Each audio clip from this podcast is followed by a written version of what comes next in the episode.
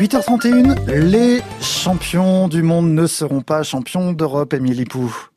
Euh, oui, la grosse douche froide hein, pour les Bleus et leurs supporters. L'équipe de France a été éliminée hier soir en huitième de finale par la Suisse Trois buts partout à l'issue des prolongations, cinq tirs au but à quatre et un dernier pénalty raté par Kylian Mbappé.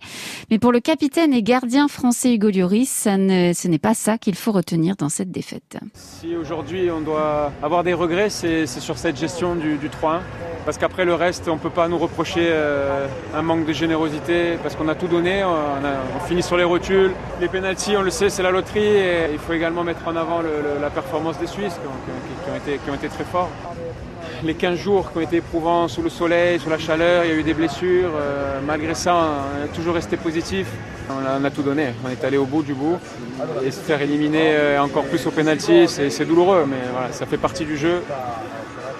Et, euh, et même si on est la défaite, il va falloir l'accepter.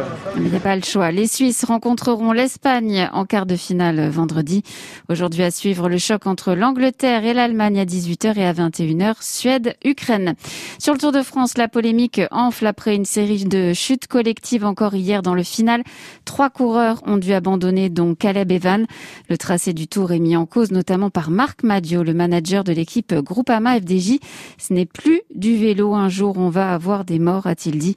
Le patron du tour. Christian Prudhomme s'en défend aujourd'hui quatrième étape entre Redon et Fougères. À Bavant, dans le pays de Montbéliard, 1200 paquets de cigarettes ont été volés. Dans un bureau de tabac, ça s'est passé euh, dans la nuit de dimanche à lundi.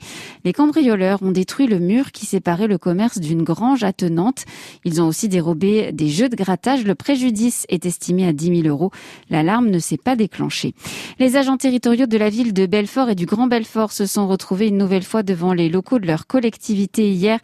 Après la polémique l'an dernier autour des changements de leur comité d'entreprise, ils étaient une cinquantaine à protester contre un projet de réforme de leur temps de travail, une réforme nationale de la fonction publique. La PMA pour toutes doit être définitivement adoptée aujourd'hui. Après deux ans de va-et-vient législatif et de polémique, la procréation médicalement assistée pour les couples de lesbiennes et les femmes seules doit être votée par l'Assemblée nationale une dernière fois.